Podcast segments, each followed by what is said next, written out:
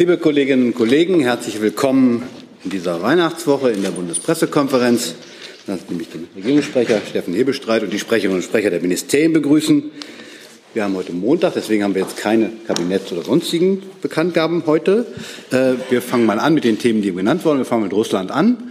Ähm, und die Frage, wann die denn kommen. Bitte. Ja, ich ähm, habe eine Frage zu den Äußerungen äh, von Verteidigungsminister Pistorius, der davon spricht, dass wir in Deutschland fünf bis acht Jahre haben, in Deutschland Europa, um aufzuholen. Und er bezeichnet ähm, das äh, Gebaren von Wladimir Putin als nicht bloßes Säbelrasseln. Äh, die Frage an Herrn Kollatz, was bedeutet das? Wird schon geplant, wird aufgerüstet ähm, auf die Bedrohung eines möglichen russischen Angriffs hin. Das ist ja das, was insinuiert wird, zumindest mit dieser Äußerung. Und auch die Frage an die anderen äh, Ministerien, auch an Herrn Hebestreit, denn Herr Pistorius bezieht das ja ausschließlich, ähm, ausdrücklich auch auf die Wirtschaft und die Gesellschaft in Deutschland, dass man fünf bis acht Jahre habe, um sich jetzt in eine Position zu bringen, wo man sich verteidigen könnte. Ähm, ich denke, der Minister war da in seinen Äußerungen recht eindeutig. Ähm, es geht um die Zeitenwende. Es geht darum, dass Abschreckung ein wesentlicher Teil ähm, für eine Friedensvorsorge ist. Und zu dieser Abschreckung gehört eben, dass man auf alle Eventualitäten vorbereitet ist. Wir wissen ja auch, dass Putin nicht allein anstrebt, in der Ukraine eine Änderung herbeizuführen, also sie sich einzuverleiben, sondern die Friedensordnung, die bisher gegolten hat, angreifen möchte, weil sie zu seinem Nachteil, so sieht er das zumindest, gereicht. Und ähm, dann ist es klar, dass wir davon ausgehen müssen, dass Putin nicht Halt machen wird. Und wenn er ein Zeichen bekommt, dass wir nicht kriegstüchtig, nicht verteidigungsfähig, nicht verteidigungswillig sind, dann wird er von dieser Chance Gebrauch machen. So ist die grundlegende Annahme. Das dürfte auch inzwischen Konsens sein. Und darauf müssen wir uns vorbereiten. Und ähm, dafür gibt es zeitliche Annahmen, die man treffen kann. Und diese Zeiträume, die wir jetzt haben, ähm, so sein Plädoyer, sollten wir nutzen. Herr Himmelstadt? Ich kann das auch also ich bin überrascht über Ihre Überraschung, weil wir ja genau das, was wir äh, nach dem russischen Überfall auf die Ukraine im Bundestag beschlossen haben, nämlich das, was der Bundeskanzler eine Zeitenwende nennt und ein 100 Milliarden Sondervermögen natürlich genau vor dem Hintergrund, dass wir uns künftig in der Lage sind, vor wachsenden Bedrohungen uns auch zu schützen. Und ähm, genau das tut die Bundesregierung. Genau darum geht es im Augenblick für die kommenden Jahre. Und auch wenn Sie sehen, was im Atlantischen Bündnis im Augenblick an Diskussionen laufen, so geht es ja genau darum, sich auf eine veränderte äh, Situation auch einzustellen. Und dieser Prozess läuft. Zusatz? Ja, dann eine Nachfrage. Ähm, das ist ja ein sehr konkreter Zeitraum, der hier genannt wird und eine ganz spezifische Bedrohung. Und da wäre die Frage, was für konkrete Planungen in Einzelteilbereichen, was die Wirtschaft angeht, ähm, und was auch gesellschaftliche Debatten angeht, dem gegenübersteht.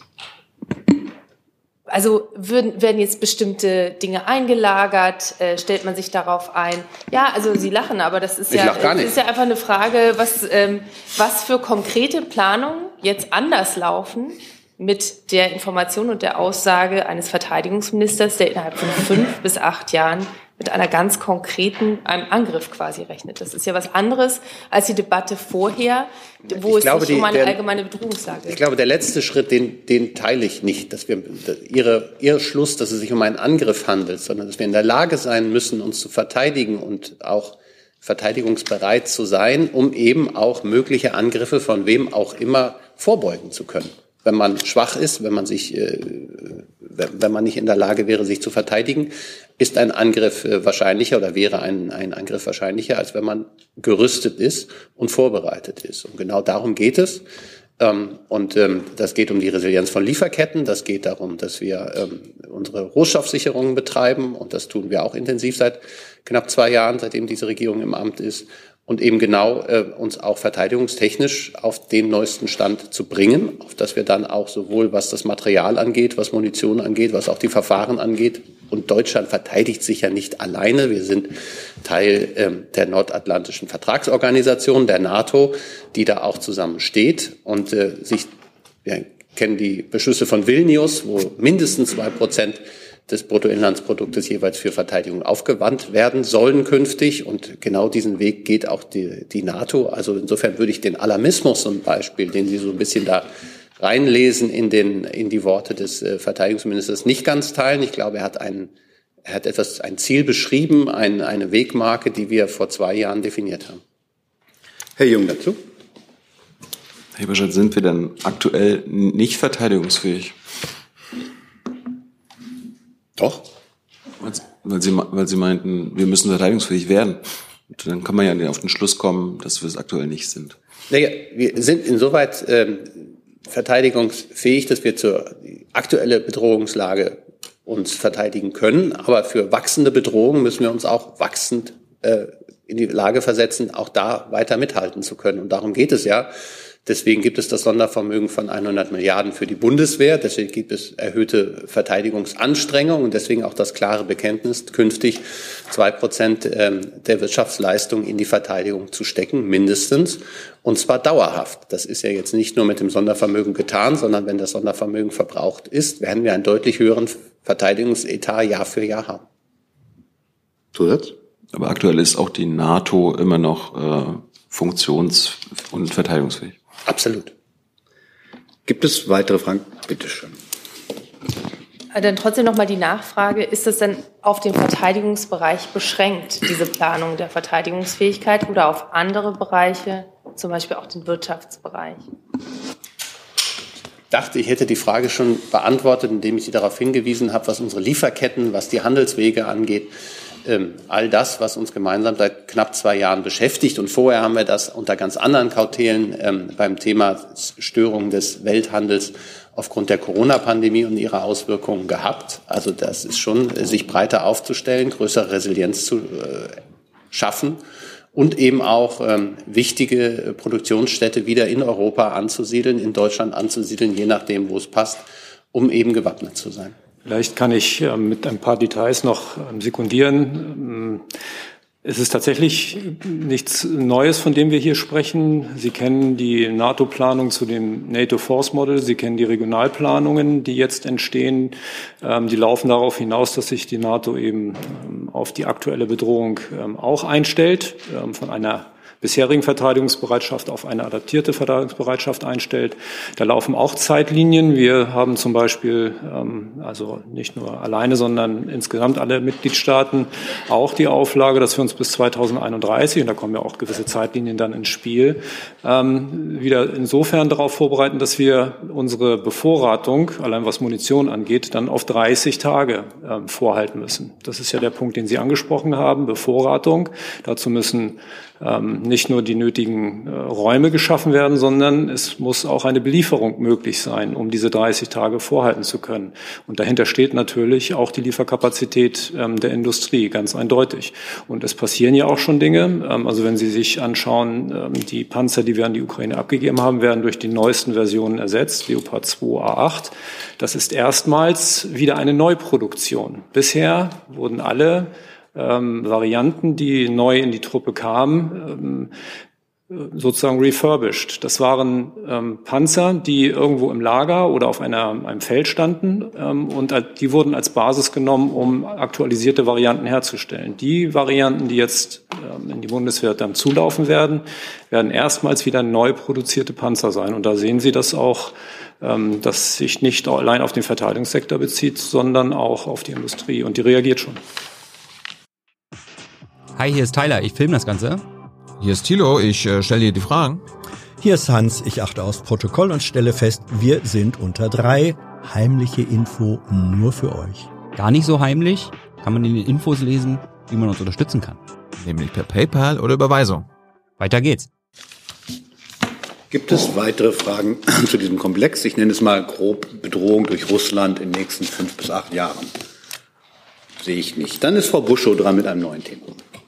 Ja, danke, Herr Hebestreit. Der Bundeskanzler hat bei X bekannt gegeben, dass er an Covid-19 erkrankt ist, sich infiziert hat, wohl mit einem milden Verlauf. Aber können Sie sagen, was das für die Termine diese Woche äh, bedeutet? Akut auch den, der heute Nachmittag geplant war, die Initiative kulturelle Integration. Nimmt das jemand anders entgegen oder wird das verschoben?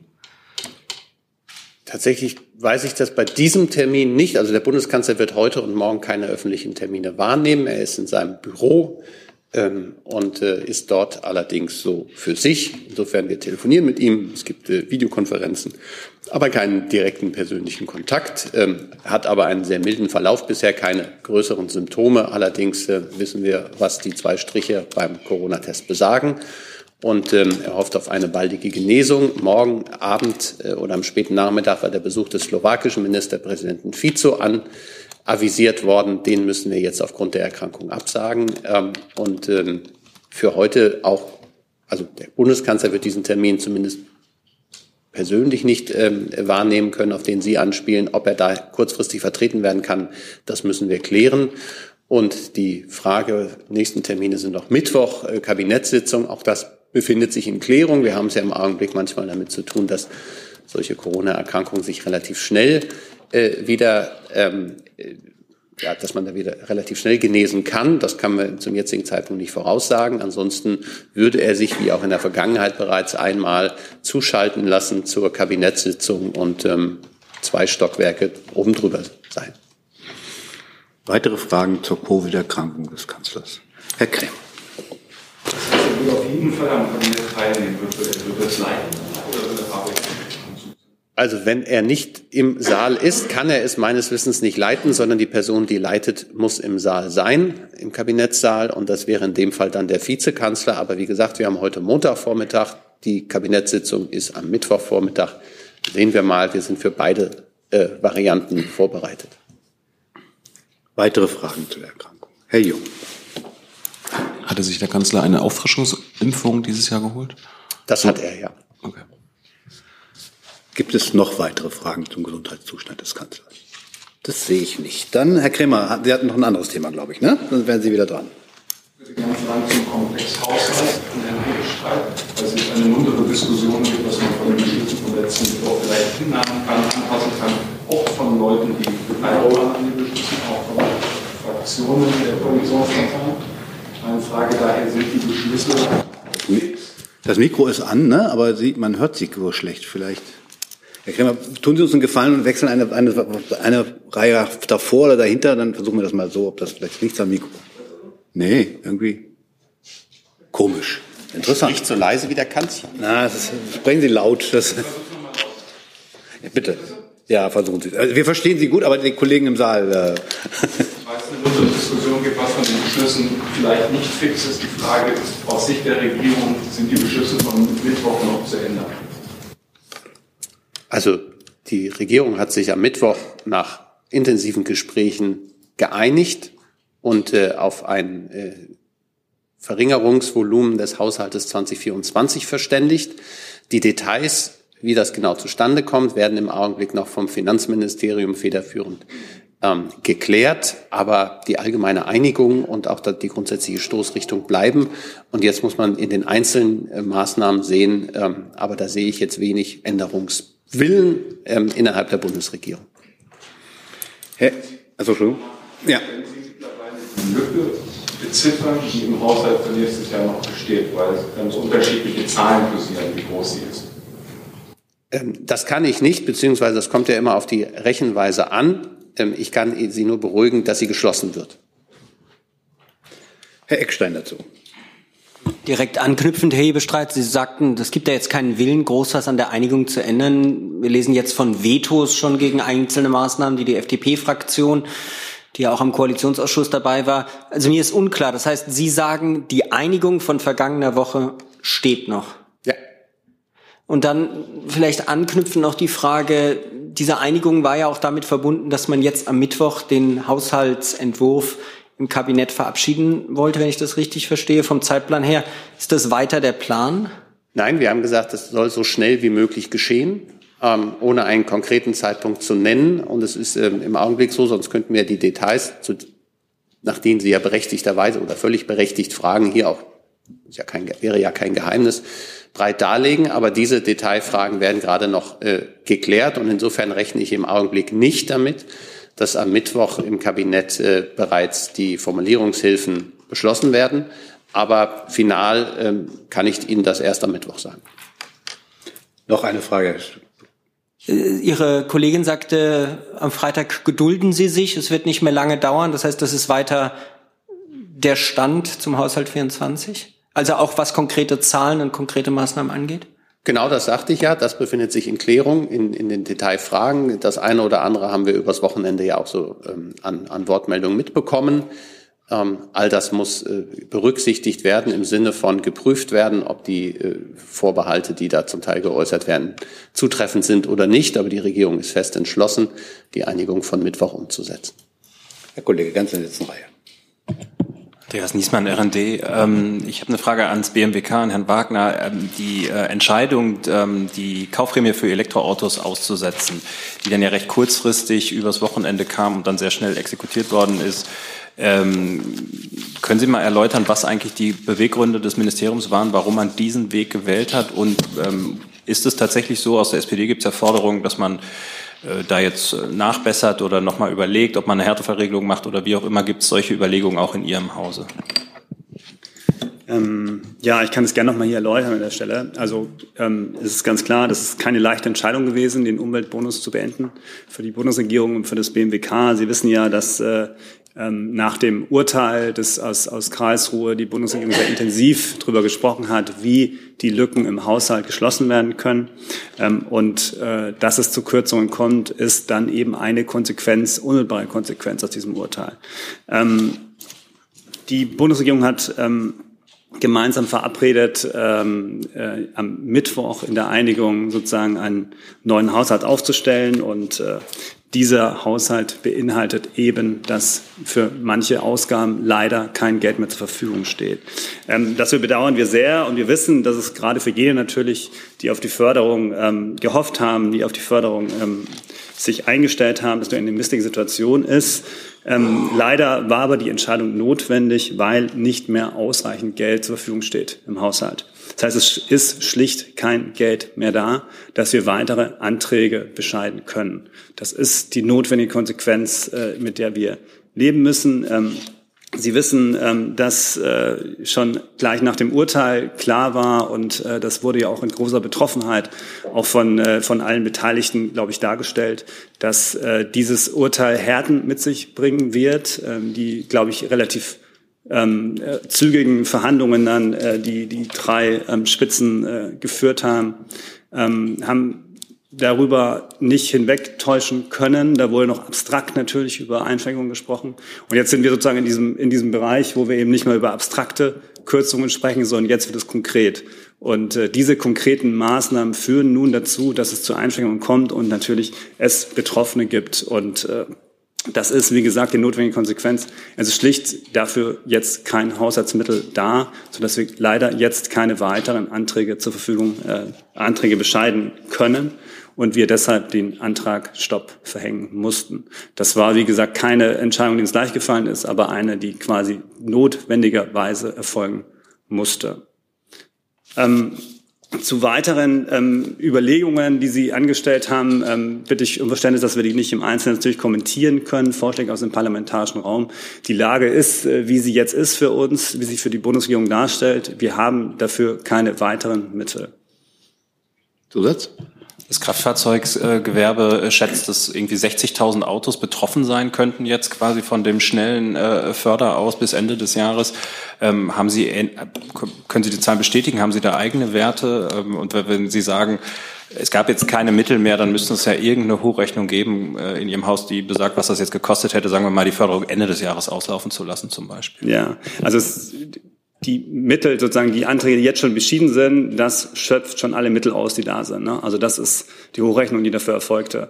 Ähm, das ist jetzt schon schwer darstellbar, das noch zu machen. Für uns war aber ganz wichtig, das Signal zu setzen, dass jeder den Antrag gestellt hat ähm, und die Anspr Anspruchsvoraussetzungen erfüllt, dass der auch noch den Antrag bewilligt kriegt. Das war uns sehr wichtig, das sicherzustellen. Das werden wir äh, noch hinkriegen, aber mehr war nicht möglich. Ganz grundsätzlich ist es so, dass äh, noch weiter Anträge jetzt im Dezember eingegangen sind, auch stark eingegangen sind. Ähm, ähm, aber wie gesagt, äh, die Prognose, war, es war sozusagen keine weitere Prognose erforderlich, weil allein schon der Ist-Zustand dafür sorgt, dass der Haushaltstitel ausgeschöpft ist.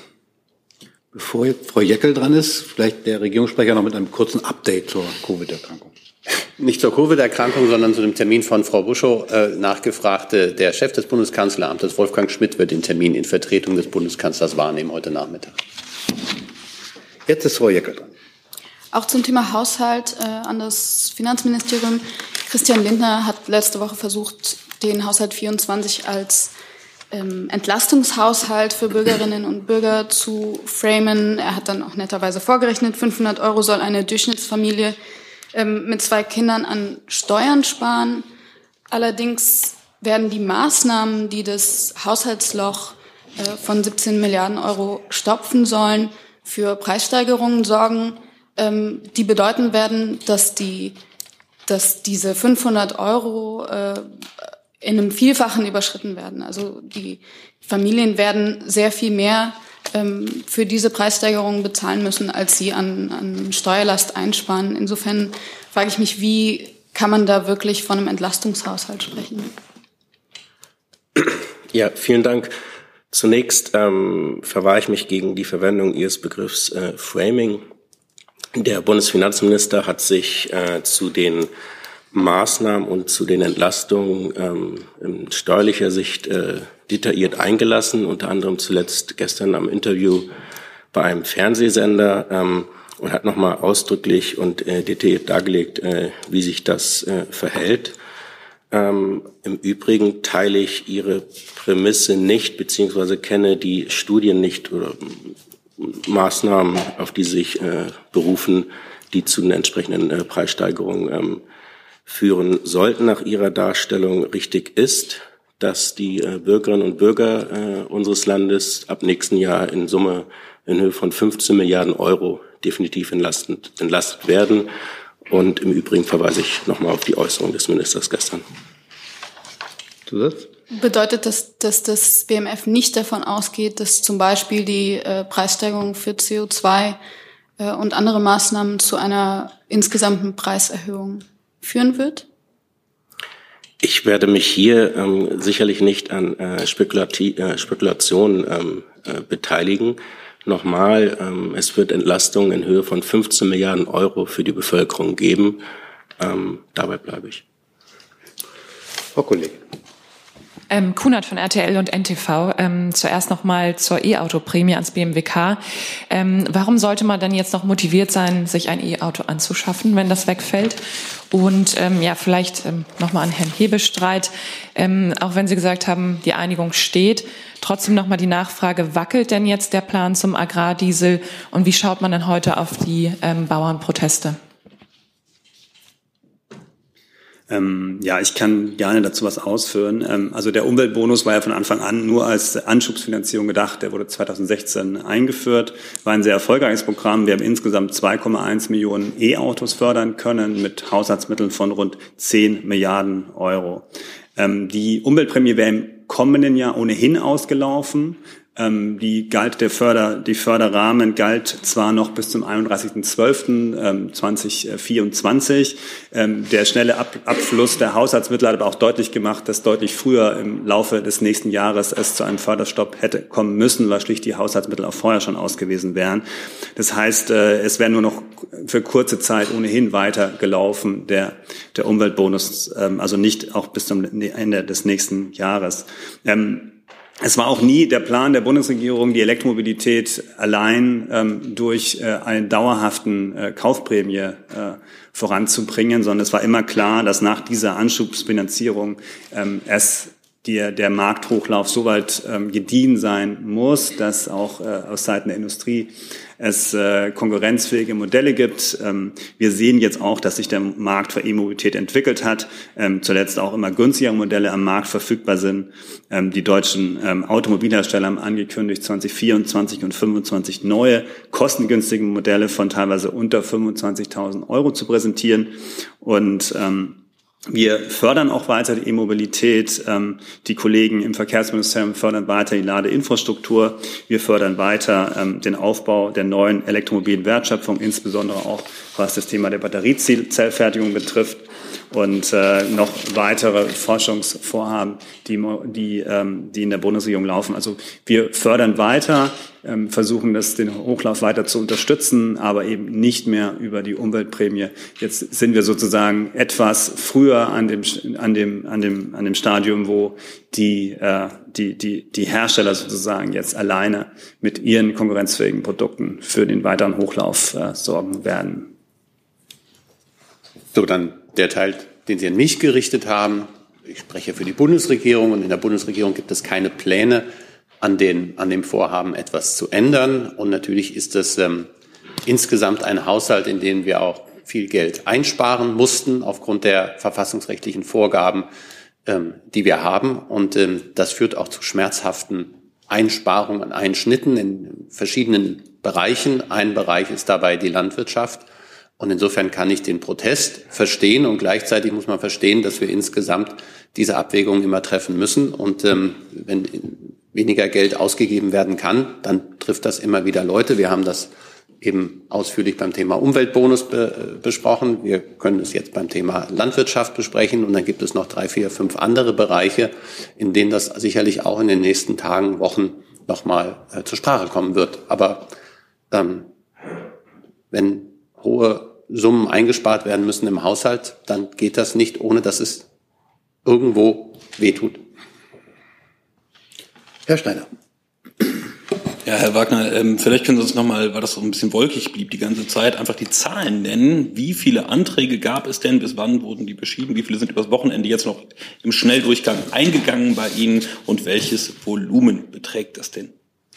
Also für die, ich glaube, für die Zahlen, jetzt die ganz konkreten Zahlen, auch wenn die übers Wochenende fragen, dann gerne beim, beim BAFA nachfragen, die ja dort, bei denen ja die Eingänge dort, äh, dort sind. Ähm, wir haben, ähm, ich habe gesagt, dass insgesamt ja 2,1 Milliarden Euro ähm, beschieden wurden. Zuletzt gingen rund 1400 Einträge, ein, ein, 4000 Anträge ein täglich.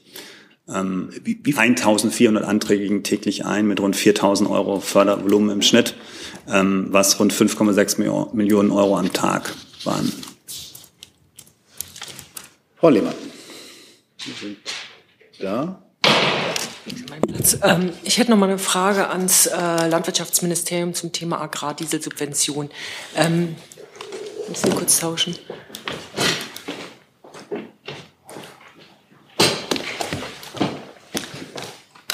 Ich verstehe noch nicht ganz, wenn Herr Hebestreit davon spricht, die Regierung ist sich grundsätzlich einig, beziehungsweise die Einigung steht, wie kann es sein, dass Herr Özdemir unmittelbar danach äh, der Streichung der Agrardieselsubventionen widersprochen hat. Äh, Herr Lindner hat gesagt, er hat da Gesprächs, er zeig, würde, wäre da gesprächsbereit. Das widerspricht wiederum auch der Aussage, dass es da kein äh, Wackeln mehr gibt. Und gibt es eventuell alternative Vorschläge, was stattdessen äh, gestrichen werden könnte? Also der Minister hat sich ja zu dem Thema äh, bereits mehrfach äh, eingelassen, jetzt zuletzt im RD und ähm, auch im Morgenmagazin heute Morgen und ähm, hat äh, dabei deutlich gemacht, dass äh, jeder äh, bei diesem Haushalt seinen Beitrag äh, leisten muss. Er hat aber auch deutlich gemacht, dass die Streichung der Agrardieselbeihilfe und der Kfz-Steuerbefreiung die ähm, deutsche Landwirtschaft unverhältnismäßig stark äh, belaste und äh, auch deren Wettbewerbsfähigkeit im internationalen Vergleich ähm, gefährde. Äh, dementsprechend äh, sagt er auch, dass er die Proteste der Bauern, sind ja heute sehr viel in Berlin, äh, auch verstehen kann. Und ähm, ich denke, dem ist erstmal also von dieser Stelle nichts hinzuzufügen. Ähm, dazu eine Nachfrage. Ähm, verstehe ich das richtig, dass er sagt, entweder das eine oder das andere und dass er in seinem Etat dann keine weiteren Einsparmöglichkeiten mehr sieht? Nee, das hat er nicht gesagt. Er hat nur gesagt, dass äh, es äh, die äh, oder dass es generell äh, eine zu starke Belastung der, der Landwirtschaft ist. Mehr, mehr äh, können Sie da nicht reininterpretieren. Das heißt, kommen denn dann noch zusätzliche Einsparungen aus seinem Etat oder sieht er diese Einsparmöglichkeiten dann in den Etats anderer Ministerien? Tut mir leid, dazu kann ich äh, jetzt im Augenblick nichts sagen. Dann ist äh, nach meiner Liste der Eckstein dran. Ähm, ich hätte noch mal eine Nachfrage, die geht ans BMWK oder ans Bauministerium. Ich bin mir nicht ganz sicher. Ist das Bauministerium auch da?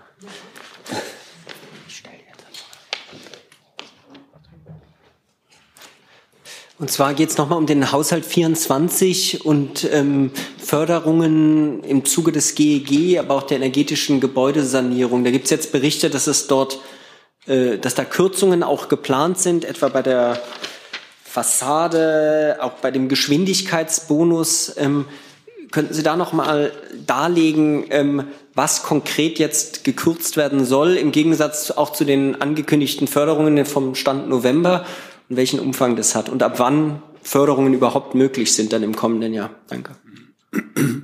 Geschwindigkeitsbonus ist BMWK.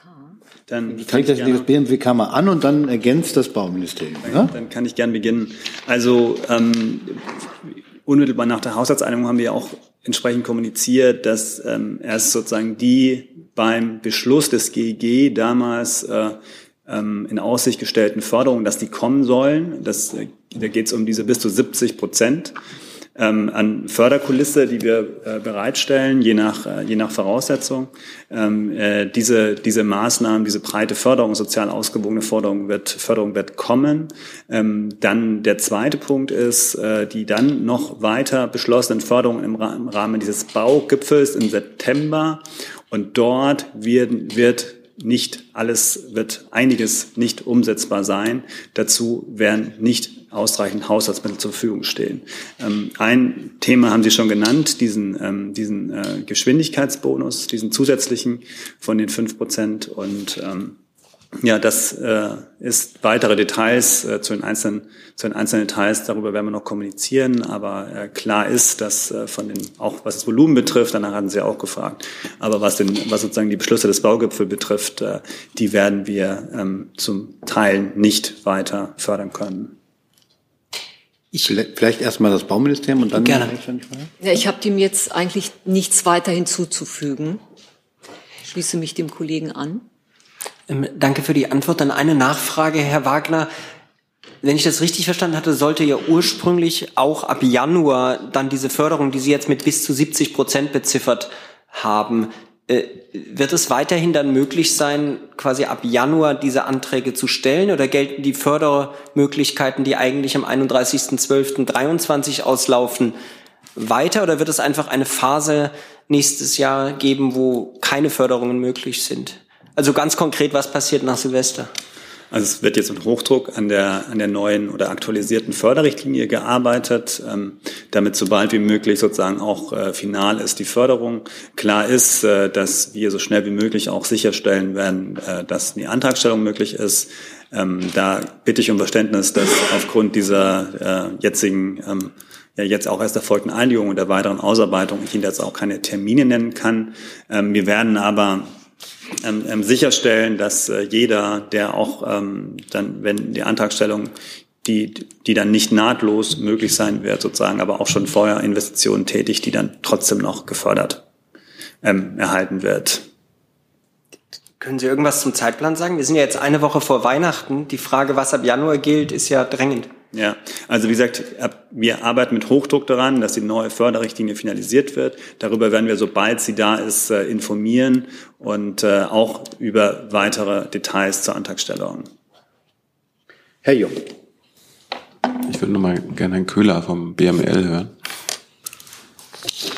Müssen wir noch mal tauschen da. Das Bauministerium kann auch noch mal sitzen bleiben. Es gibt, glaube ich, weitere Fragen. Dann, mhm. wir Ich habe es ganz verstanden. Herr Özdemir ist in der Vergangenheit immer wieder als auch grüner Minister und als grüner Parteipolitiker aufgetreten und hat den klimaschädlichen Subventionen den Kampf angesagt.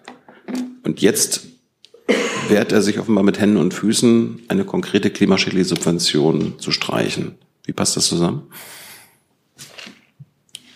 Ich, dachte, ich hätte das schon beantwortet. Also er hat ja gesagt, dass er das für unverhältnismäßig hält dass die Belastungen für ähm, die deutsche Landwirtschaft ähm, auch mit Blick auf den internationalen Wettbewerb ähm, äh, zu hoch sind. Sind denn, ist denn diese klimaschädliche Subvention verhältnismäßig äh, für das Klima?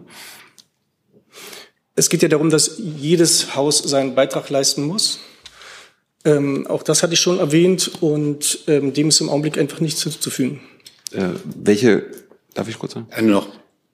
Welchen Vorschlag hatte denn jetzt der Minister eingebracht, um äh, die, um diese Streichung zuvorzukommen. Also es war ja, Herr Habeck meinte ja auch, äh, ein anderes Modell, eine, äh, also jetzt nicht die konkrete Streichung im Spiel, sondern eine andere Art, ähm, mit der Subvention umzugehen. Jetzt verstehe ich die Frage nicht mit Blick auf die Verhandlungen in der letzten Woche oder ja. was meinen Sie? Dazu kann ich nichts sagen. Tut mir leid. Also es gab es, gab es das nicht? Tut mir leid, dazu kann ich nichts sagen. Hm? Herr Krämer, Sie sind dran.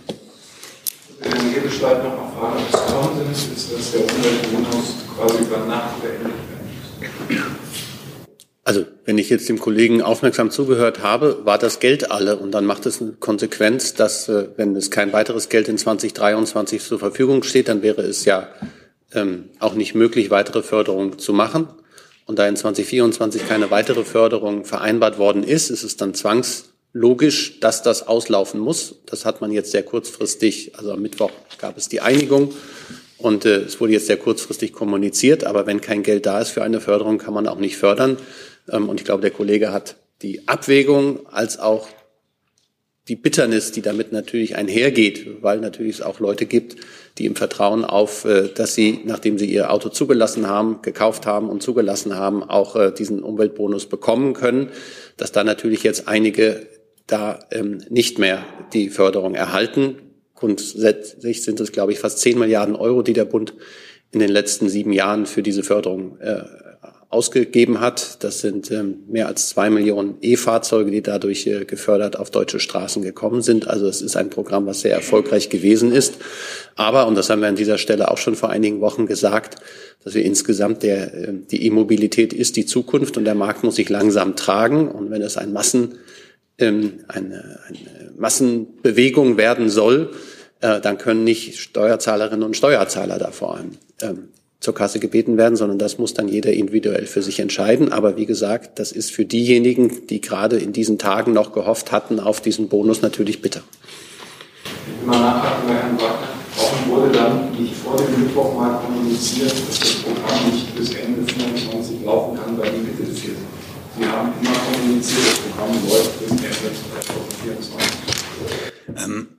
Ich glaube, mit dem Urteil ähm, aus Karlsruhe, glaube ich, da war ganz klar, dass wir im Haushalt ein ganz großes Problem haben. Und es war auch, glaube ich, ausdrücklich kommuniziert, dass alles auf dem Prüfstand steht. Also das war mit dem Urteil ähm, aus Karlsruhe klar und wurde, glaube ich, auch auf allen Ebenen entsprechend kommuniziert, dass wir jetzt schauen müssen, wie wir überhaupt noch äh, den Haushalt 2023 aufstellen und dann für 2024 äh, den Haushalt ähm, äh, und auch den, den ähm, äh, Wirtschaftsplan für den Klima- und Transformationsfonds aufstellen. Und das sind die Herausforderungen, die wir, glaube ich, ganz klar kommuniziert haben. Ähm, es war zu diesem Zeitpunkt noch nicht klar, wo Kürzungen erfolgen müssen, aber dass Kürzungen erfolgen müssen, das war, glaube ich, zu diesem Zeitpunkt klar. Das konnte jeder ja auch, äh, und das wurde ja auch hin ausreichend äh, diskutiert, welche Milliardensummen fehlen und äh, diese Milliardensummen, diese zu Kürzungen führen und die müssen sich zwangsläufig irgendwo widerspiegeln. Herr Jessen. Herr Hebestreit, äh, aus den Zahlen, die Herr Wagner genannt hat, geht hervor, dass ein Weiterlaufen lassen der Prämie bis zum tatsächlichen Jahresende ca. 50 bis 60 Millionen Euro gekostet hätte. Ähm, das ist Geld, aber für einen Haushalt der Bundesrepublik Deutschland ist es nicht so viel Geld. Es gibt drei stellvertretende Fraktionsvorsitzende der Partei, der der Kanzler selber angehört, ja von einem massiven Vertrauensbruch sprechen. Dieser Kanzler dieses diese 50 Millionen wirklich wert, dass er und seine Partei in den Buch eines massiven Vertrauensbruchs geraten? Also weder mache ich mir Ihre Summe, die Sie jetzt gerade im Kopf errechnet haben, zu eigen, noch äh, möchte ich Wortmeldungen aus dem politischen Raum hier von dieser Stelle kommentieren. Richtig ist, und das hat der Bundeskanzler, das hat der Vizekanzler das hat auch der Bundesminister der Finanzen am Mittwoch auf der, bei dem Pressestatement im Bundeskanzleramt deutlich gesagt, dass das ein Haushalt ist, bei dem man auch Kürzungen wird vornehmen müssen. Und diese Kürzungen betreffen auch Bereiche, in denen es natürlich wehtut. Und das ist der Teil, äh, den wir jetzt beim Umweltbonus beispielsweise akut haben. Und ähm, auch in anderen Bereichen, Sie wissen, aus der Landwirtschaft haben wir auch schon gesprochen, es gibt auch weiteres, und äh, ich habe die Plastikabgabe hier genannt und andere Dinge, die auch noch äh, zu Buche schlagen. Aber wenn diese Regierung einen ausgeglichenen Haushalt beziehungsweise im Rahmen der Schuldenregel einen Haushalt aufzustellen hat und dafür, ähm, das ist jetzt die klare Vorgabe des Verfassungsgerichtes äh, gewesen, dass dafür die 60 Milliarden aus dem Klima- und Transformationsfonds nicht mehr zur Verfügung stehen, dann muss man Abwägungen treffen und solche schmerzhaften Abwägungen wurden getroffen. Frage, die Zahl resultiert aus dem, was Herr Wagner sagte, er sprach von ungefähr 12,54 Millionen pro Tag. Das sind bei ca. 10 Arbeitstagen, wären das etwa 50 bis 60 Millionen. Nicht ausgedacht. Die Frage, die ich habe, ist diese abrupte Schnellbremsung, dieser dann Sofortausstieg mit dem Kanzleramt abgestimmt? Das muss man gar nicht abstimmen, weil das zuständige Haus hat einen Topf mit Geld. Und wenn dieser Topf leer ist, dann kann das zuständige Haus nicht mehr Geld ausgeben. So sieht es die Haushaltsordnung vor. Insofern hat das Wirtschaftsministerium gar nicht anders handeln können. Dass das jetzt so kurzfristig ist und so kurz vor Weihnachten, ähm, das ist natürlich unglücklich, aber das kann man nicht ändern oder konnte man nicht ändern. Und ähm, insoweit müssen wir uns die Kritik, die Sie ja auch äh, stellen, müssen wir uns die gefallen lassen, aber ändern können wir es nicht. Wenn ich eine ganz kurze Nachfrage dann noch ans Herrn Wagner darf. Äh, es wird nicht aus diesem Hause, dieser Vorschlag sei mit dem Kanzleramt abgestimmt gewesen. Stimmt das? Ähm, ich will eine Ergänzung noch erstmal zu den Berechnungen, die Sie anstellen, machen. Ähm, Anträge können auch am Wochenende gestellt werden, weil das ein digitales Verfahren ist. Ähm, äh, vielleicht hilft das Ihnen für Ihre Zahlengrundlage. Ähm, und äh, zu, dem, äh, zu, dem, zu dem zweiten Punkt. Ähm, äh, ich glaube, dass äh, wir in der Bundesregierung ja generell ähm, äh, abgestimmt handeln und äh, zu den einzelnen Abstimmungen bitte ich Sie aber, dass wir da äh, um Verständnis, dass wir da keine Details nennen können. Wir haben offensichtlich einen Ausfall dieser Reihe dieser Mikrofone. Das leuchtet zwar, aber man kann sie nicht zu hören. Deswegen, wenn Herr Krämer und Herr Jessen noch Fragen haben, erheben Sie Ihre Stimme laut. Äh, wir klären das dann technisch hinterher. Jetzt ist Herr Steiner dran. Ja, ähm, einmal an Herrn Köhler nochmal die Nachfrage. Ähm, die Landwirte hatten ausweislich der Zahlen des Bauernverbandes im vergangenen Jahr eines der besten Wirtschaftsjahre überhaupt, ähm, das Beste seit 13 Jahren. Ähm, ist es aus Sicht des Landwirtschaftsministers nicht zumutbar, von dieser sehr positiven wirtschaftlichen Entwicklung äh, auch, ich sag mal, doppelt abzuschichten? Und an Herrn Niemende Dunderdenker die Frage, ob das BMF eine Urlaubssperre verhängt hat für die nächsten Tage für die Mitarbeiter. Also ich kann mich bloß noch mal wiederholen an der Stelle. Ähm, also es geht ja vor allem äh, um die Wettbewerbs Wettbewerbsfähigkeit im internationalen Vergleich. Und in anderen Ländern äh, mit, mit großen Agrarsektoren, äh, nehmen Sie Frankreich, nehmen Sie Niederlande, ähm, sind solche Subventionen durchaus üblich. Und daraufhin da hat er sich ja eingelassen. Und mehr kann ich dazu an der Stelle nicht sagen. Das Finanzministerium? Achso, die brauchen ein Mikrofon. Das ist natürlich richtig und völlig recht. Mein Fehler. Vielen Dank, Herr Steiner, und vielen Dank für die ähm, Nachfrage zu den Beschäftigten im, im, im Haus. Äh, der Regierungssprecher hat sich ja schon dazu geäußert, auch ähm, andere Kolleginnen und Kollegen hier. Ähm, die Maßnahmen werden jetzt äh, umgesetzt, ausbuchstabiert äh, und das erfolgt in der äh, nötigen Eile und ähm, äh, Gründlichkeit ähm, zu äh, sonstigen Maßnahmen äh, würde ich mich hier nicht äußern. Mir ist jedenfalls nichts dergleichen bekannt. Dann hat Frau Lehmann, glaube ich, noch eine Frage an das Bauministerium. Deswegen. Ans Bauministerium äh, die Frage, eine Frage zum Wohngeld. Der Etatansatz wurde ja äh, verringert, ich glaube um 270 Millionen Euro. Ähm, nun ist ja das Wohngeld so dahingehend reformiert worden, dass der Empfängerinnenkreis ausgeweitet wurde und dass auch noch eine Energiekomponente dazugekommen ist.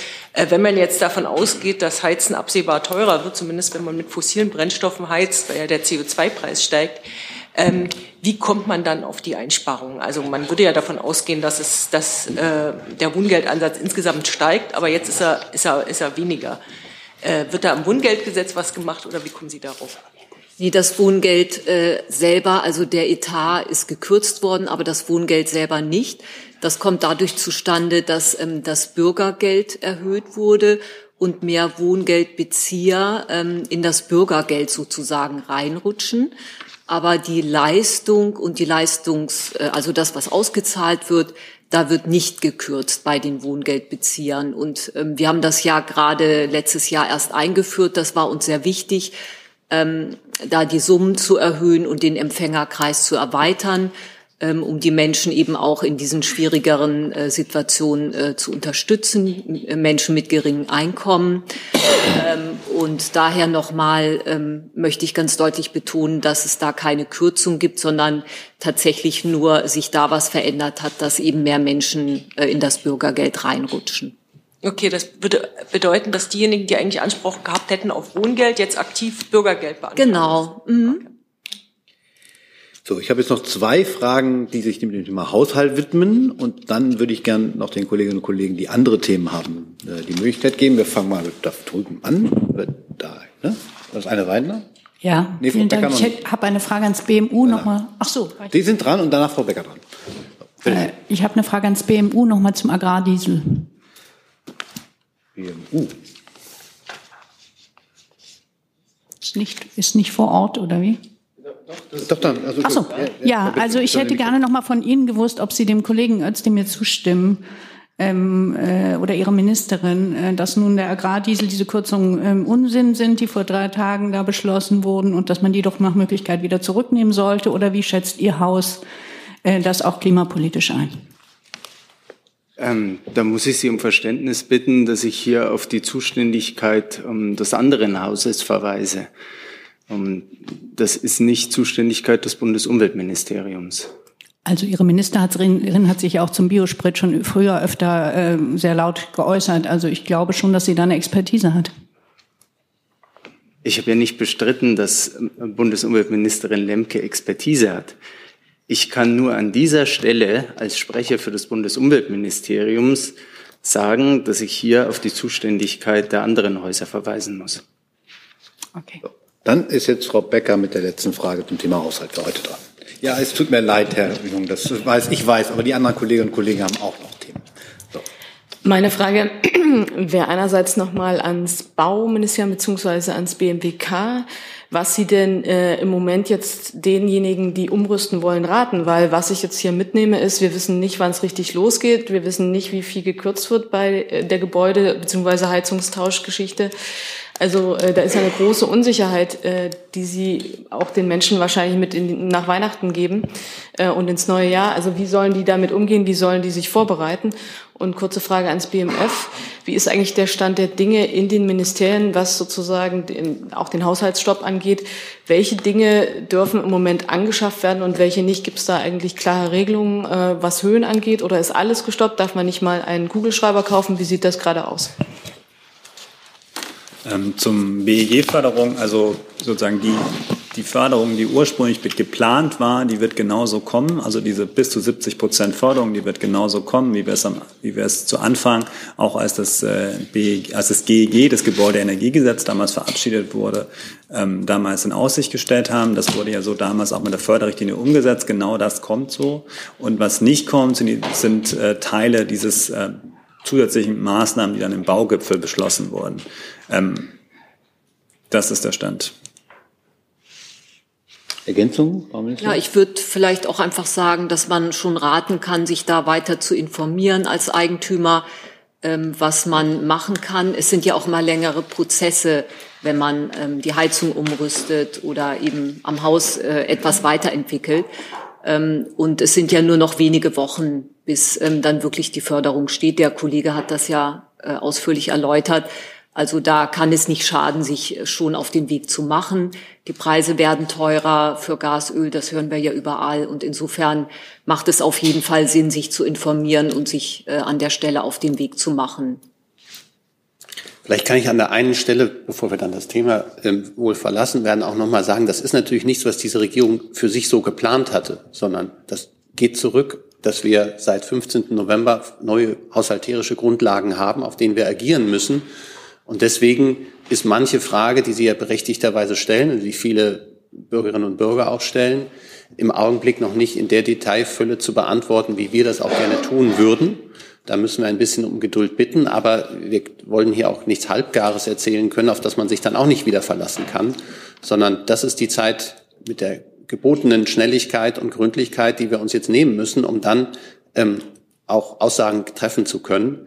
Wie gesagt, das hat sich die Regierung nicht ausgedacht oder hat sie nicht ausgesucht und gleichzeitig ist es so, aber die Handlungsgrundlage und deswegen müssen wir da ein bisschen um Dispens bitten. Aber das war noch die Frage an das BMF, was, was noch geht. Sehr gerne. Da möchte ich zunächst ähm, vielleicht kurz trennen. Ähm, wir haben ja einmal den Sachverhalt für das Jahr 2023 und für das Jahr 2024. Zum Jahr 2024 äh, wurde ja schon äh, verschiedentlich ähm, der Begriff vorläufige Haushaltsführung ähm, verwendet. Das ist ein bewährtes Verfahren, äh, weil Sie dem, weil Sie Kugelschreiber ansprachen. Ähm, vermute ich, dass Sie vor allem ähm, Sperren äh, für das Jahr 2023 ansprechen. Da ist für den Kernhaushalt, oder solche Sperren hat es gegeben, für den Kernhaushalt unter anderem, äh, diese Sperre ist äh, Ende letzte Woche aufgehoben worden. Ähm, dasselbe gilt für einzelne Bereiche im äh, Wirtschaftsstabilisierungsfonds. Ähm, lediglich beim ähm, Klima- und Transformationsfonds äh, besteht die Sperre fort. Okay, jetzt habe ich aber noch nicht ganz verstanden, also tatsächlich, was das Wirtschaften in den Ministerien und die Mittel, die dort benutzt werden, ob es jetzt irgendwelche Anschaffungen sind, wie genau funktioniert das dann? Also für 23 können, kann jetzt noch irgendwas gekauft werden, aber für 24 nicht? Oder gibt es dann Grenzen? Also wie, wie prüfen Sie das gerade? Nein, für ähm, okay, dann, dann meinen Sie konkret jetzt hier das Jahr 2024. Äh, wenn für das Jahr 2024 äh, kein äh, Haushaltsgesetz festgestellt wurde vom äh, Gesetzgeber, gilt die vorläufige Haushaltsführung. Und im Rahmen dieser vorläufigen Haushaltsführung können alle bewilligten Vorhaben weiterhin fortgeführt werden. Ich hoffe, das reicht erstmal. Ansonsten verweise ich auch gerne auf die Ausführungen auf unseren Internetseiten dazu. Also dann verlassen wir jetzt das Thema Haushalt mal und machen in der Mitte weiter mit einem neuen Thema. Bitte schön. Ich hätte eine Frage zur Rüstungskooperation in Europa, ähm, vermutlich an Herrn Hebestreit. Ähm, Im vergangenen Monat waren ja die deutsch-italienischen Regierungskonsultationen und in dessen Umfeld gab es auch Berichte, dass äh, Ministerpräsidentin Meloni ihr Veto eingelegt hat gegen eine Übernahme eines italienischen Rüstungskonzerns durch den französischen Safran-Konzern. Ähm, da gab es auch Berichte von einer deutschen ähm, Rolle. Gibt es da einen neuen Stand? Nein, der Stand ist der gleiche. Wir wurden seinerzeit, ich glaube, es war im Oktober, äh, seitens der äh, italienischen Regierung gefragt, weil dieser Rüstungshersteller auch für den Tornado und für den Eurofighter ähm, Ersatzteile herstellt und haben lediglich auch in unserer Replik darauf abgehoben, dass die Ersatzteilversorgung weiter gewährleistet sein äh, solle aber wir hatten nichts einzuwenden gegen einen Verkauf dieser Firma an den französischen Rüstungskonzern und ähm, das war dann eine Entscheidung der italienischen Regierung. Ähm, wir hätten das andersrum aber auch ohne Probleme akzeptiert. Weitere Fragen zu diesem Komplex? Das sehe ich nicht. Dann ist Frau Jeckel dran, einem neuen Thema. Ähm, meine Frage geht an das BMV. Boris Pistorius sprach sich jüngst nochmal dafür aus, äh, so eine Art der Wehrpflicht nochmal einzuführen. Ähm, er nannte das schwedische Modell. Nach dem schwedischen Modell werden alle Leute in einem bestimmten Alter gemustert, wenn ich das richtig verstanden habe, und dann wird eine Auswahl getroffen. Ähm, wie könnte denn so eine Auswahl im deutschen Kontext aussehen? Also nach welchen Kriterien könnte da ausgewählt werden? Hat sich das äh, Verteidigungsministerium dazu schon Gedanken gemacht? Hier würde ich doch darum bitten, dass das ähm, Interview oder die Äußerung dazu im Gesamtkontext auch ähm, gelesen werden. Der Minister hat deutlich gemacht, dass die Einführung einer Wehrpflicht keine Sache des BMVG ist, sondern hier eine gesamtgesellschaftliche Debatte und auch politische Debatte zu einem entsprechenden Beschluss kommen muss. Er hat auch stets und nicht erst am letzten Wochenende deutlich gemacht, dass das aktuell gar keine Frage ist, dass ähm, eine akute Einführung der Wehrpflicht die Bundeswehr sogar vor unlösbare Probleme stellen würde. Ähm, er hat aber darauf hingewiesen, dass aus seiner Sicht ähm, man durchaus sich mal in der Welt umschauen könnte, wo es Wehrpflicht gibt, was es da für Modelle gibt und hat hier darauf hingewiesen, ähm, dass die Schweden jetzt schon sehr gute Erfahrungen damit gemacht haben und ähm, aus seiner Sicht das eine Möglichkeit wäre. Aber nochmal vorausgeschickt hat er, ähm, das ist keine Entscheidung und auch keine Vorschlagsebene, die aus dem BMVG ähm, zu erwarten wäre, sondern ähm, erst Resultat einer gesamtgesellschaftlichen Debatte, die sich dafür ausspricht, irgendwann einmal die Wehrpflicht wieder einzuführen oder eine Dienstpflicht. Genau, also dass das, das ähm, BMVG nicht einfach selbst entscheiden kann, ist klar. Ähm, ist denn davon auszugehen, dass das BMVG gerade aktiv prüft und vermutlich dann auch ähm, Dokumente erstellt, äh, aus denen verschiedene Möglichkeiten, verschiedene Modelle äh, dann hervorgehen? Also jetzt das Schwedische wurde genannt, aber dann vermutlich auch andere. Dafür gibt es keinen Anlass. Ich hatte ja deutlich gemacht, dass ähm, seitens des BMVG die aktuelle Lage zugrunde gelegt werden muss und ähm, deswegen es für das BMVG nicht angezeigt ist, mit Planungen für irgendetwas zu beginnen, bevor es nicht diesen politischen Konsens und eine politische Entscheidung dafür gibt. Weitere Fragen zu dem Komplex? Das sehe ich nicht. Herr Eckstein, ein neues Thema. Ich hätte eine Frage ans Verkehrsministerium. Und zwar, es gibt Berichte, dass es massive Sicherheitsprobleme bei der vereinfachten digitalen Zulassung IKFZ gibt. Ähm, angeblich sollen bis zu 70 Prozent der Stellen das jetzt nicht mehr anbieten können. Ähm, was können Sie uns dazu berichten? Ja, vielleicht einmal grundsätzlich dazu. Es ist so, dass, äh, wie Sie wissen, das IKFZ, also die digitale Fahrzeugzulassung, in unterschiedlichen Stufen erfolgt. Äh, das heißt, äh, seit diesem September können nahezu alle Zugängerlassungsvorgänge online erledigt werden. Und mit jeder Stufe, die neu eingeführt wurde, ergeben sich neue Sicherheitsherausforderungen, die eben die einzelnen Zulassungsstellen äh, Betreiber erfüllen müssen, um Zugang zu diesem System zu haben. So und diese Voraussetzungen sind eben elementar, damit diese Vorgänge angeboten werden können äh, und die Sicherheit der Daten gewährleistet ist. Und darum geht es. Das war aber nicht die Antwort auf meine Frage. Nein, es, es ist so, dass Zulassungsstellen diese Voraussetzungen zu erfüllen haben. Hier haben wir einen, einen, einen, einen Katalog an Sicherheitsvorgaben erarbeitet, den müssen die erfüllen. Und wenn sie die nicht erfüllen, kann es eben nicht angeboten werden. Und ist Ihr Ministerium bekannt, dass anscheinend mehr als zwei Drittel der Zulassungsstellen das nicht erfüllen können? Das sagte ich gerade, das ist bekannt und das war auch schon länger bekannt. In der Verantwortung sind hier die Länder, diese Sicherheitsvorgaben umzusetzen. Und weil es eben bestimmte Fristen gibt, haben wir auch schon äh, vor geraumer Zeit eben diese Länder darauf hingewiesen, dass die Fristen demnächst einzuhalten sind. Aber das heißt, wenn ich Sie richtig verstanden habe, auch die angekündigte vereinfachte digitale Zulassung, so wie sie seit September gilt, funktioniert aktuell so gut wie überhaupt nicht. Doch, da kommt es jeweils auf die Stufe an. Ähm, das muss man sich im Einzelnen anschauen. Aber wie gesagt, geht es aktuell darum, äh, äh, vornehmlich um diese Stufe 4, die eben für, ähm, für, für äh, Großkundenschnittstellen sorgt. Äh, und hier äh, läuft gerade die Klärung. Aber wie gesagt, verantwortlich für die Umsetzung sind in diesem Fall die Länder. Und der Bund hat die Länder rechtzeitig darauf aufmerksam gemacht, immer wieder auch, dass hier Maßnahmen zu ergreifen sind. Herr Steiner dazu. Alexandrin, es ist noch nicht so lange her beim Digitalgipfel, hat Herr Wissing sehr intensiv darum geworben, dass mehr Kommunen doch bitte sein Angebot des IKFZ auch in die, in die Fläche bringen, also es tatsächlich ausrollen. Ähm, Jetzt kommt so eine Geschichte dazwischen, dass die Länder respektive die Kommunen, die Zulassungsstellen nicht in der Lage sind. Wie bewertet denn Herr Wissing dieses Vorgehen? Es schien ihm ja bislang sehr wichtig zu sein, dass es dazu kommt und hat er selber irgendwelche Hilfsmöglichkeiten? Ja, ich habe ja gerade schon ausgeführt, dass wir eben aktiv auf die Länder zugegangen sind, um hier für das Projekt zu werben. Es ist klar, dass Digitalisierung im Einzelnen immer nur dann funktioniert, wenn alle Beteiligten ähm, die Sache ernst nehmen und hier mit dem nötigen Engagement vorangehen darf ich daraus im Umkehrschluss schließen, dass äh, der Minister der Auffassung ist, dass die Beteiligten es bislang nicht ernst genug genommen haben. Ich weiß nicht, ob es eine Sache des Ernstnehmens ist, aber es zeigt jedenfalls die Zahlen, die wir hier sehen, dass hier noch Nachholbedarf ist und dieser muss dringend angegangen werden.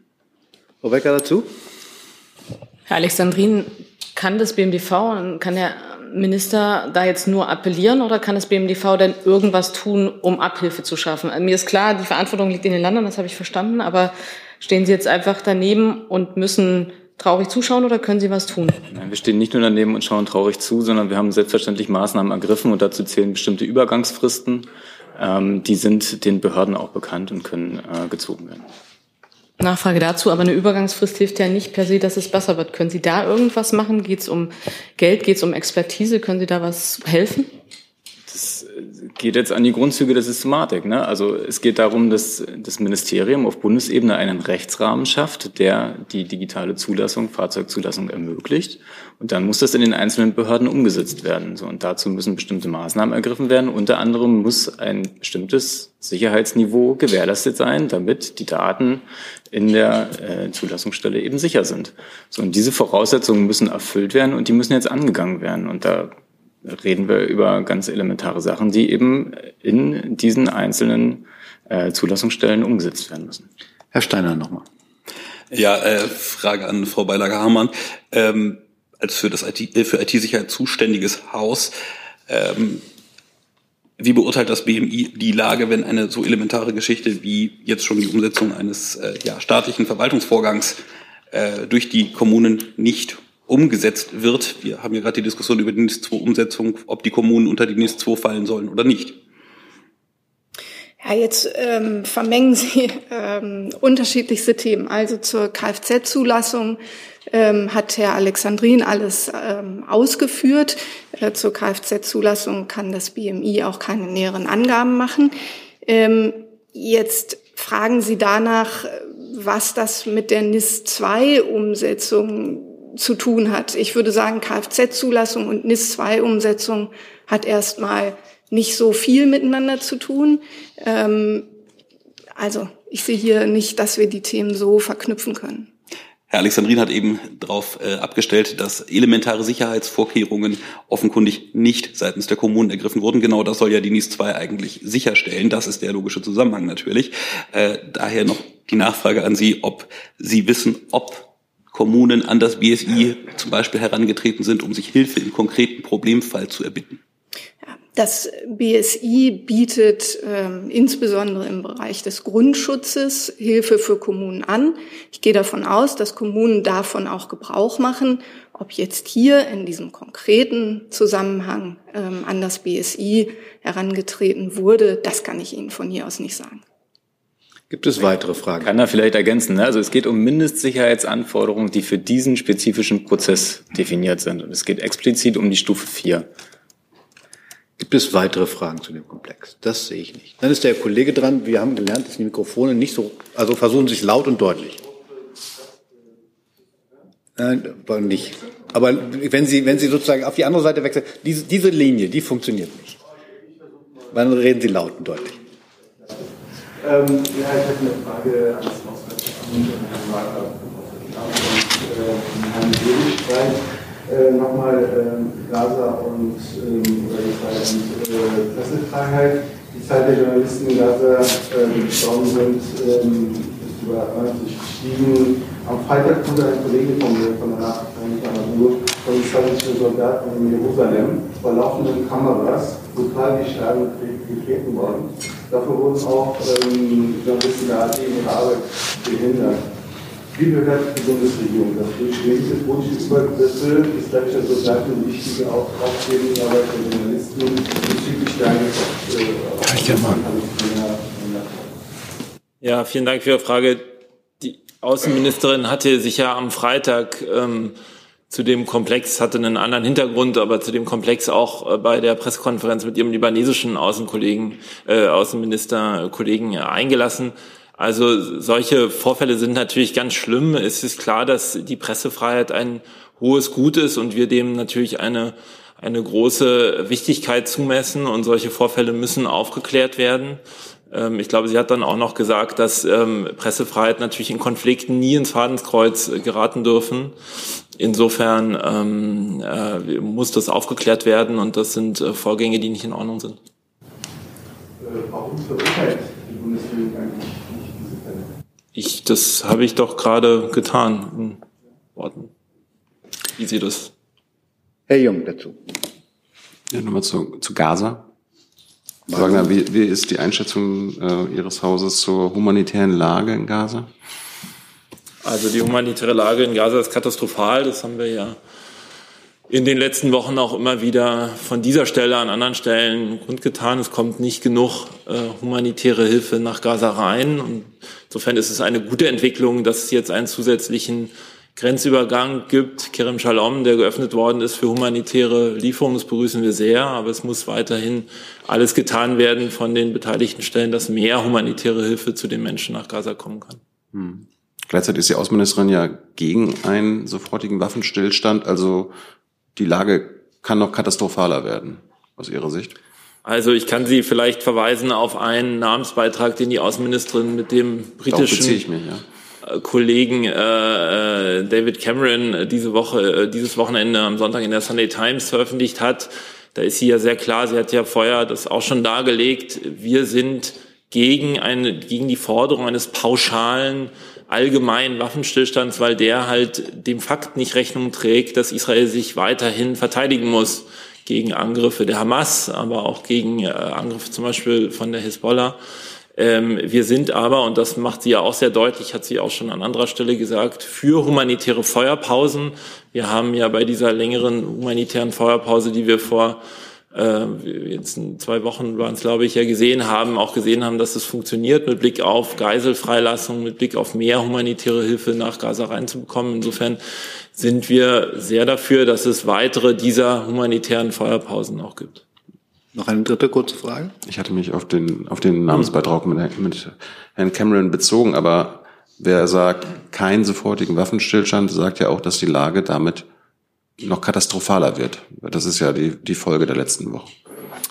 Herr Jung, Israel wehrt sich gegen Terror der Hamas und verteidigt sich gegen den Terror der Hamas. Ähm, das ist sein gutes Recht und das ist seine Pflicht. Dass es dabei humanitäres Völkerrecht einzuhalten hat, das haben ja die Bundesregierung an dieser Stelle, an anderer Stelle ähm, immer wieder betont. Das ist eine Selbstverständlichkeit. Ähm, dass es dort auch mehr tun muss, hat die Außenministerin jetzt mehrfach auch betont. Ähm, und natürlich äh, ist es auch so, dass alles getan werden muss, das humanitäre Leid der Menschen in Gaza zu lindern. Und dafür ist es notwendig, dass mehr humanitäre Hilfe nach Gaza reinkommt. Frau Jeckel zum Thema. Ich hatte eigentlich eine andere Frage, jetzt muss ich aber dazu auch nochmal nachfragen. Es geht einfach ja. um Verständnis. Also es sind, ist so ein bisschen missverständlich, was die ähm, äh, Außenministerin da gesagt hat. Auf der einen Seite heißt es, wir alle müssen alles tun, was wir können, um den Weg für eine nachhaltige Waffenruhe zu ebnen. Also da wird schon gefordert, dass es eine permanente Waffenruhe gibt. Und auf der anderen Seite heißt es dann aber, allerdings lehnen Baerbock und Cameron ab, von Israel eine allgemeine und sofortige Waffenruhe zu verlangen. Will man die permanente Waffenruhe oder will man sie nicht? Also ich, also ich erkläre es gerne nochmal. Ich habe es ja eben probiert, bitte dann nachzusehen, dass ich mich vielleicht nicht ausreichend verständlich ausgedrückt habe. Ich finde aber die Argumentation, die dort in diesem Gastbeitrag dargelegt wird, sehr, sehr klar. Natürlich haben wir auch den politischen Horizont und eine langfristige Lösung im Blick. Das haben wir ja auch immer wieder deutlich gemacht, dass das auch Gegenstand von Gesprächen ist. Natürlich muss es am Ende zu einer Zwei-Staaten-Lösung kommen, weil das der einzige, aus unserer Sicht der einzige nachhaltige Weg ist, ähm, Frieden in der und Sicherheit in der Region äh, äh zu haben, und zwar für beide Seiten, für Israelis und Palästinenserinnen und Palästinenser.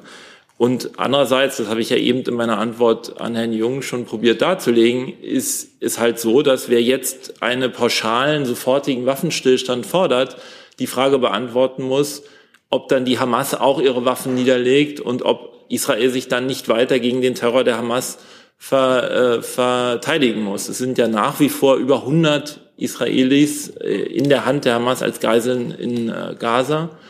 Und insofern ist unsere Forderung sehr klar. Wir haben gesagt, es braucht humanitäre Feuerpausen, weil diese erlauben halt vielleicht bei den Geiseln, bei der Freilassung der Geiseln voranzukommen und auch bei der, ähm, beim, beim Zufluss von mehr humanitärer Hilfe nach Gaza. Aber man kann nicht pauschal einen Waffenstillstand allgemein für alle jetzt fordern, ohne zu sagen, wie die Hamas dann nicht weiter Israel angreift.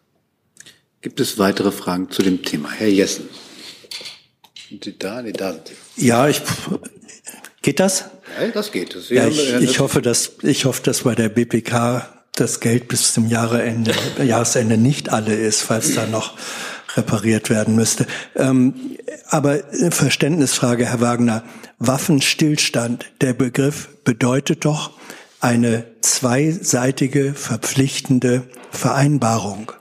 Das bedeutet, Waffenstillstand ist doch, würde doch nicht bedeuten, einseitig von Israel zu verlangen, die Waffen ruhen zu lassen, sondern eine vertragliche Vereinbarung zwischen Israel und der Hamas über das dauerhafte Schweigen der Waffen, was bedeuten würde, wenn dieses gebrochen wird, von welcher Seite auch immer, kann die andere Seite wieder weiterkämpfen wie bisher. Warum soll eine solche Vereinbarung nicht angestrebt werden können? Was wir anstreben, Herr Jessen, ist, dass es zu weiteren Freilassungen von Geiseln und zu mehr humanitärer Hilfe nach Gaza kommt. Es muss aber gleichzeitig so sein, dass Israel sich weiter gegen diesen Terror der Hamas verteidigen kann. Insofern macht es schon letztlich einen semantischen Unterschied. Wir haben ja eine humanitäre Pause, mehrtägige humanitäre Pause ähm, gesehen vor einiger Zeit, die auch funktioniert hat. Es kam mehr Hilfe rein nach Gaza, es sind Geiseln freigelassen worden. Ähm, insofern ist das, was wir anstreben. Und gleichzeitig gibt es natürlich den langfristigen Horizont. Das ist ja das, was die Außenministerin in diesem Gastbeitrag auch umreißt, dass wir natürlich alles tun müssen, zusammen mit unseren internationalen Partnern, aber eben auch mit unseren arabischen Partnern, dass wir zu einem langfristigen Frieden in der Region kommen. Und das ist der Weg über die Zwei-Staaten-Lösung. Ich sehe da keine Unverständlichkeiten. Nochmal unter der äh, Conditio, was ein Waffenstillstand sei nämlich eine gegenseitige, von beiden Seiten akzeptierte und unterschriebene Vereinbarung.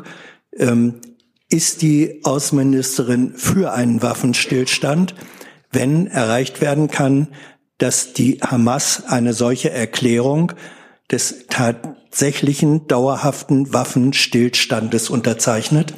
Die Hamas muss dauerhaft ihre Waffen niederlegen und den Kampf gegen Israel einstellen. Und die Hamas tut im Moment Folgendes. Sie greift Israel weiter jeden Tag an und sie sagt, dass sie nicht aufhören wird, bis Israel in seiner Existenz äh, sozusagen vernichtet ist. Und solange das so ist, ist Israel angegriffen. Gibt es weitere? Frau Werkel dazu nochmal. Auf der anderen Seite sterben jeden Tag Menschen in Gaza und wie wir inzwischen wissen, ist eine Zahl von ungefähr 60, vielleicht über 60 Prozent der Menschen, die dort sterben, sind Zivilisten. Ähm, das kann nur dann aufhören, wenn die Bomben aufhören. Insofern verstehe ich nicht, wie Sie sich weiter verweigern, eine tatsächliche permanente Waffenruhe zu fordern. Wie Herr Jessen ja dargestellt hat, würde das inkludieren, dass auch Hamas äh, die Waffen äh, also, die Angriffe stoppt.